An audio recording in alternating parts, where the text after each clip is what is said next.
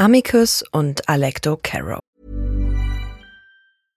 Hey, I'm Ryan Reynolds. At Mint Mobile, we like to do the opposite of what Big Wireless does. They charge you a lot, we charge you a little. So naturally, when they announced they'd be raising their prices due to inflation, we decided to deflate our prices due to not hating you. That's right. We're cutting the price of Mint Unlimited from $30 a month to just $15 a month. Give it a try at mintmobile.com slash switch. $45 upfront for three months plus taxes and fees. Promo for new customers for limited time. Unlimited more than 40 gigabytes per month. Slows. Full terms at mintmobile.com. Die Geschwister Alecto und Amicus Caro sind eine dunkle Hexe und ein dunkler Zauberer, die in beiden Zaubereikriegen als Todesser an der Seite Voldemorts kämpfen. Amicus und Alecto Caro werden 1981 auf den britischen Inseln geboren. In ihrer Jugend besuchen sie die Hogwarts-Schule für Hexerei und Zauberei und sind Mitglied des Hauses Slytherin. Sie scheinen mit Albus Dumbledore bekannt gewesen zu sein. Nach Voldemorts Sturz 1981 suchen sie nicht mehr nach ihrem Meister, da sie glauben, Voldemort sei für immer verschwunden. So gelingt es ihnen, der Inhaftierung in Azkaban zu entgehen. Trotzdem gehören die Carrows zu denjenigen, die nach Voldemorts Rückkehr ihre Aktivitäten als Todesser wieder aufnehmen. Die Geschwister sind während des Zweiten Zaubereikriegs sehr aktiv. So gehören sie höchstwahrscheinlich zu den Todessern, die von Lord Voldemort am 24. Juni 1995 auf den Friedhof von Little Hangleton gerufen werden. Am Abend des 30. Juni 1997 nehmen Alecto und ihr Bruder Amicus an dem von Draco Malfoy inszenierten Angriff auf Schloss Hogwarts teil. Dabei wird Albus Dumbledore von Severus Snape getötet. Als die Todesser auf der Spitze des Astronomieturms ankommen, versucht Amicus, sich über den Schulleiter lustig zu machen.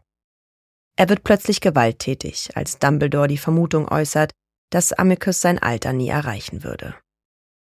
Amicus erzählt Severus Snape bei dessen Eintreffen von Malfoys Unvermögen, Dumbledore zu töten. Nach der Ermordung verlassen Alecto und Amicus auf Snapes Anweisung hin schnell und aufgeregt den Turm. Auf den Gängen unter dem Turm duelliert sich Amicus mit Ginny Weasley und schickt ihr mehrere Cruciatus-Flüche entgegen. Als Alecto und ihr Bruder von Minerva McGonagall durch eine Explosion angegriffen werden, müssen sie sich schützen und die Flucht ergreifen. Während die Geschwister die Marmortreppe hinabsteigen, nimmt Harry eine Abkürzung und erreicht das Gelände vor ihnen.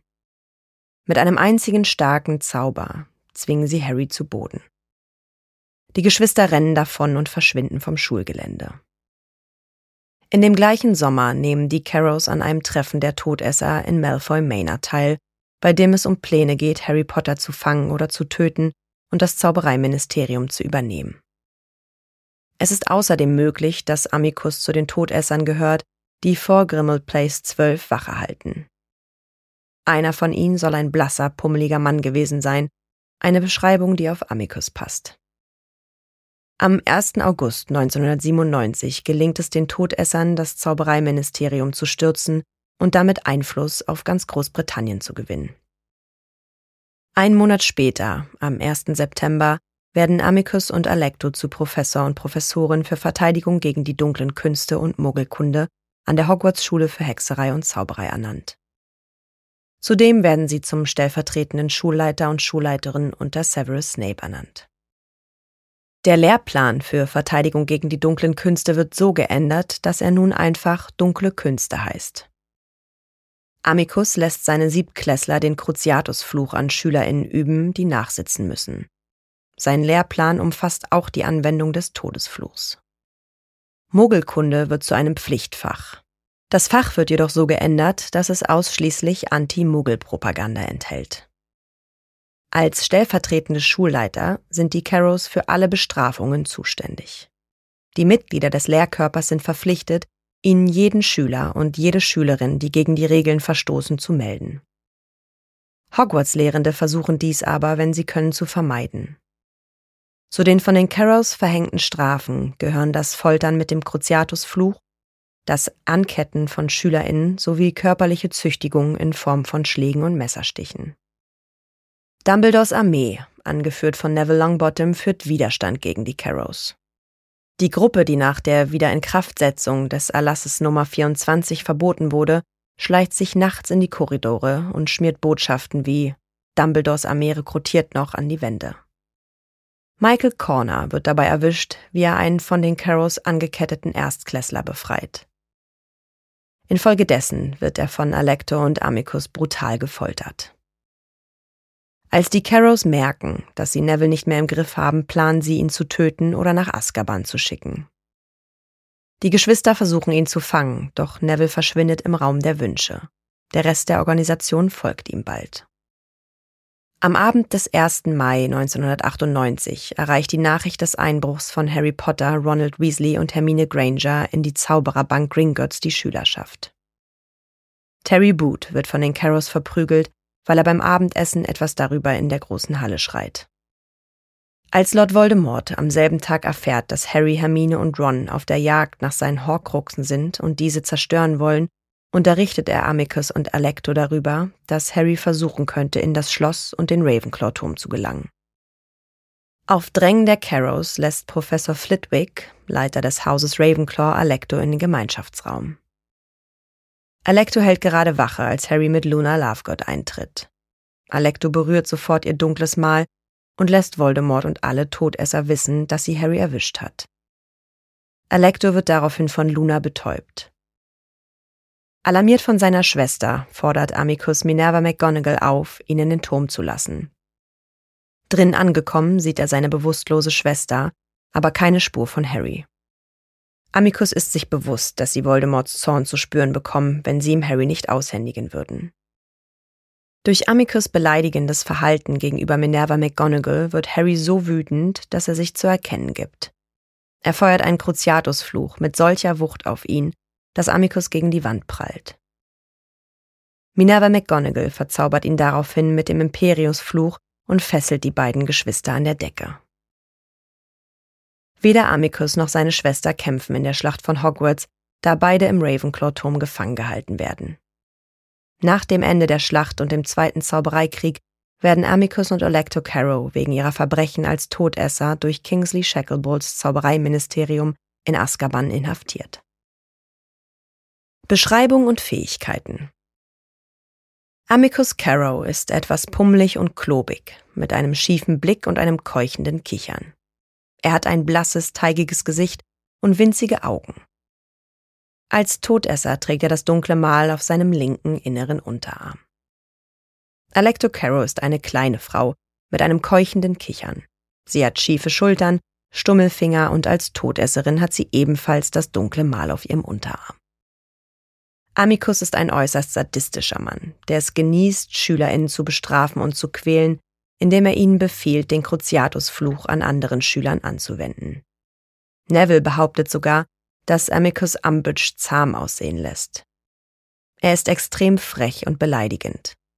So hämmert er mit voller Wucht gegen die Tür des Ravenclaw-Turms, als er das Rätsel zum Öffnen des Turms nicht lösen kann, oder spuckt McGonagall ins Gesicht.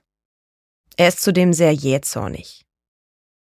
Amicus ist ein Feigling, denn er hat die Idee, Voldemort zu erzählen, dass Electo von den Ravenclaw-SchülerInnen gezwungen wurde, ihr dunkles Mal zu drücken. Dies zeugt von einer gewissen Naivität, denn Voldemort hätte wahrscheinlich gewusst, dass er lügt. Als er seine Schwester bewusstlos auffindet, zeigt er aufrichtige Sorge um sie. Amicus hat öfters den Anschein, äußerst arrogant und grundsätzlich nicht sonderlich klug zu sein. Gegenüber Snapes wahrer Loyalität scheint er nicht sehr misstrauisch zu sein. Alecto ist ebenfalls eine Sadistin, die es genießt, Menschen zu quälen. Sie hat starke Überzeugungen vom Hass gegenüber Muggelstämmigen und lehrt, dass diese minderwertig seien. Sie ist nicht sehr intelligent, da sie Phileas Flitwick braucht, um in den Ravenclaw-Turm zu gelangen. Grundsätzlich scheint sie jedoch etwas intelligenter zu sein als ihr Bruder Amicus. Wie Bellatrix Lestrange bewundert sie Voldemort. Im Gegensatz zu Bellatrix ist Alecto Voldemort jedoch nicht loyal genug, um ihn nach seinem ersten Sturz aufzusuchen oder in seinem Namen Azkaban zu trotzen. Trotz dieses Mangels an Tapferkeit und Hingabe für den dunklen Lord scheinen die Carrows laut Nymphadora Tongs bereit zu sein, während der Schlacht um den Astronomieturm bis in den Tod zu kämpfen. Alecto Caro ist eine Todesserin und in den dunklen Künsten sehr bewandert. Zusammen mit ihrem Bruder Amicus erwirbt sie sich einen berüchtigten Ruf in der Welt der Zauberei. Sie beide können den Cruciatus und den Todesfluch wirksam anwenden.